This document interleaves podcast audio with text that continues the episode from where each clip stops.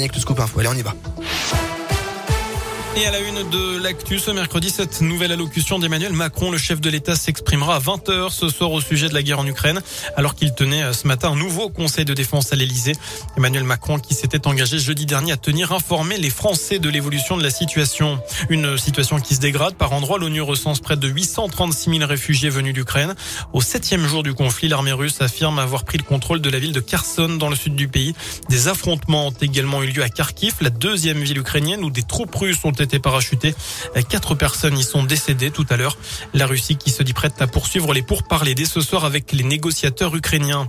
Chez nous, un habitant de Saint-Didier de Formand dans l'Ain est parti en minibus vendredi dernier direction la frontière entre la Pologne et l'Ukraine. Il a parcouru 5000 km en tout pour aller chercher des réfugiés ukrainiens. Cet Indinois a fait le chemin retour avec à bord cinq enfants et deux femmes. Il faut dire que son épouse et lui accueillaient depuis de nombreuses années des enfants ukrainiens durant les vacances scolaires. Selon le progrès, il envisagerait de repartir avec un autocar. Une association devrait être créée rapidement pour permettre de rassembler des dons. Dans ce contexte, la campagne présidentielle est évidemment bousculée. Emmanuel Macron n'a toujours pas officialisé sa candidature alors que le premier tour est dans 39 jours. Ce sera le 10 avril.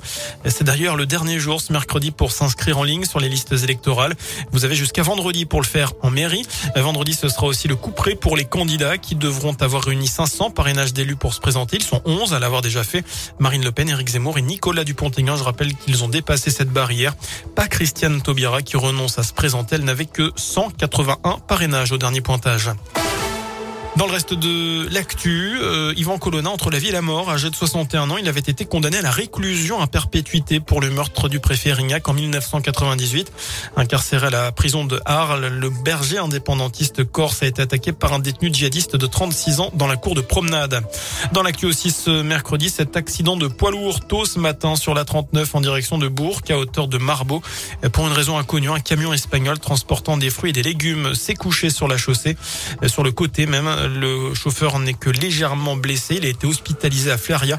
La circulation a été perturbée le temps de l'intervention des secours. C'était le dernier jour de ski possible aujourd'hui au plateau d'Hauteville. Pas assez de neige pour accueillir les amateurs.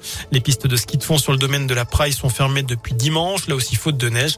Un hiver 2022 très bon pour la station indinoise qui aura ouvert ses portes dès le 11 décembre. On passe au sport et du rugby. Deux nouveaux joueurs à Oyonnax, actuel troisième de Pro D2. Le club du Haut-Budget a annoncé les signatures pour la saison prochaine de l'ailier néo néo-zélandais Gavin Stark, mais aussi deuxième ligne Victor Lebas. Notez que le derby entre Oyo et l'USB aura lieu vendredi 1er avril à Charles-Maton. Et puis dernière euh, demi-finale de Coupe de France de foot ce soir.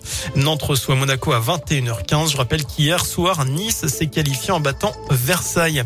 Voilà pour l'essentiel de l'actu. Excellente fin de journée. Merci.